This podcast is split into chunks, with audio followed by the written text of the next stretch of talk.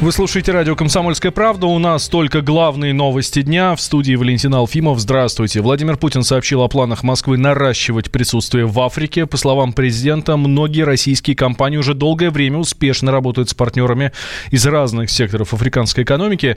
Вот это заявление президент сделал на саммите Россия-Африка, который проходит сейчас в Сочи. С подробностями специальный корреспондент «Комсомольской правды» Дмитрий Смирнов.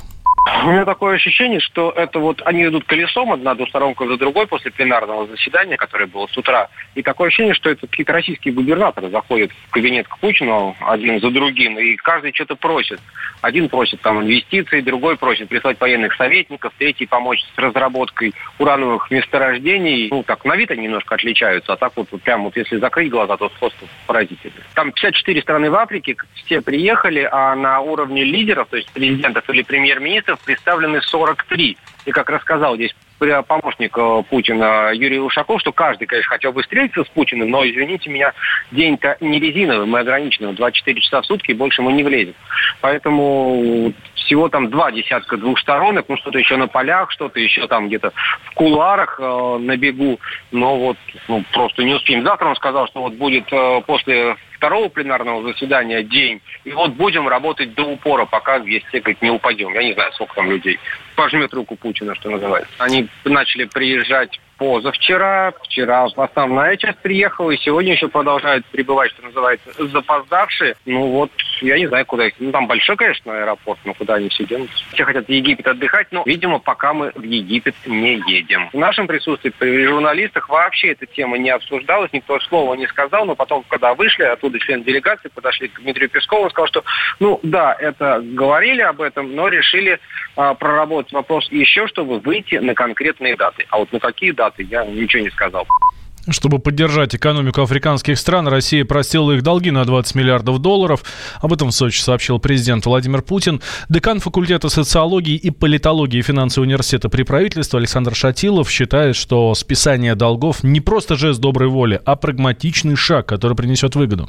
Если ты не можешь должника выбить долг, лучше публично ему просить, получив в обмен определенные гарантии политического и экономического характера. Поэтому было ясно, что никакие долги, собственно, африканские страны Советски отдавать, собственно, не будут, да, если мы имеем в виду чисто вот такой финансовые возможности резерва. С другой стороны, я не исключаю, что наше руководство, оно тоже весьма-весьма прагматичное и рациональное, оно вряд ли просто так совершает жест э, доброй воли. А насколько понимаю, там есть определенные договоренности насчет опять же, захода российских компаний на африканский рынок, где сейчас почти безраздельно властвуют американцы и китайцы, да, там есть чем, как говорится, поживиться, и там есть, допустим, те ресурсные возможности, которые, собственно, требуются России. В частности, у России есть определенный дефицит, собственно, урана, хрома, марганца, медиа и так далее, да. В этой связи африканский рынок может быть даже очень-очень привлекателен, и мы можем, как говорится, восполнять за счет вот такого сотрудничества наши недостающие запасы. Тем более, что эти ресурсы, да, они необходимы российской электронике, оборонной отрасли, ракетостроению, космической сфере и так далее. Поэтому я так полагаю, что это не просто прощение, да, я думаю, что здесь под э, такого рода, под списание долгов Россия получает определенные политические, экономические бонусы и преференции. Саммит и экономический форум Россия-Африка проходит в Сочи с 23 по 24 октября. На него приглашены руководители всех 54 государств континента. В Крыму отреагировали на имитацию удара американского бомбардировщика по полуострову. Сенатор от республики Сергей Цеков рассказал, что такие провокации вынуждают Россию укреплять защиту государственной границы. Они только из-за своей глупости могут устраивать вот подобные провокации. Очень важном для международной стабильности регионе, Черноморском бассейне, они вот устраивают подобные провокации. С точки зрения нашей реакции, вот крымчан, да и со стороны Российской Федерации в целом, мы убеждены, что Крым хорошо очень защищен, как и вся Российская Федерация. А если говорить о Крыме, не так давно очень много было шума по поводу того, что в Крыму разворачивается комплекс С-400. Один, второй второй, третий. Как раз действия американцев, они и являются ответом на наши решения. То есть Россия делает все для защиты Крыма от возможных действий, любых действий. И не только со стороны Украины, а и со стороны вот таких э, стран, как Соединенные Штаты Америки. Ранее мониторинговый ресурс Plane Radar сообщил, что американский военный самолет Б-52 имитировал бомбардировку Крыма. 19 октября лайнер подошел к границе России на 70 километров. По тревоге в небо были подняты истребители Су-27. Командование Соединенных Штатов заявило, что Б-52 выполнял тренировочный полет над Черным морем, отрабатывая взаимодействие с румынскими военными. Посольство России в Соединенных Штатах ожидает информации от Госдепа о задержании Ахмеда Белалова. Об этом сообщают в пресс-службе российской дипмиссии. По данным агентства ТАСС, в мае МВД направило запрос в США по делу экс-главы компании «Курорт Северного Кавказа» и бывшего вице-президента Олимпийского комитета. Отмечается, что расследование дела в отношении Белалова не прекращалось, он находится в международном розыске. Ранее американская пресса сообщила, что россиянина задержали в его доме в Майами. Это сделали иммиграционные службы страны. Соединенные Штаты задержали Белалова Билалова на фоне заявления главы российского антидопингового агентства, предполагает политолог Георгий Бофт.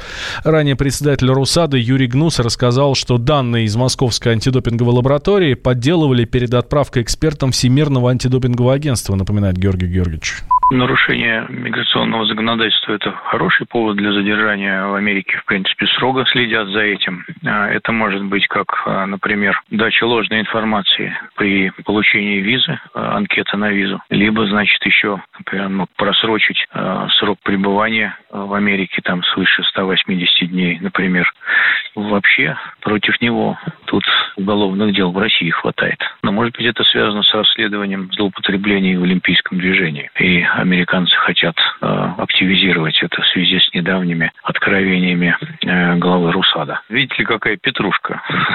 Россия объявила в розыск э, этого Белалова после того, как его задержали в Америке. Она его не объявляла в розыск она, а, значит, э, завела против него уголовные дела и позволила ему скрыться. Э, может быть, они сначала позволили скрыться, а потом завели уголовные дела. Тут дело явно нечисто. А сейчас, когда его американцы взяли, значит, наши э, объявили его в розыск с тем, чтобы иметь юридические основания некие э, на выдачу его. Но я думаю, что никаких юридических оснований с американской точки зрения тут не существует. И они его будут расследовать по своим обвинениям, прежде всего связанным с злоупотреблениями в олимпийском движении российском. Допинг и так далее, наверное.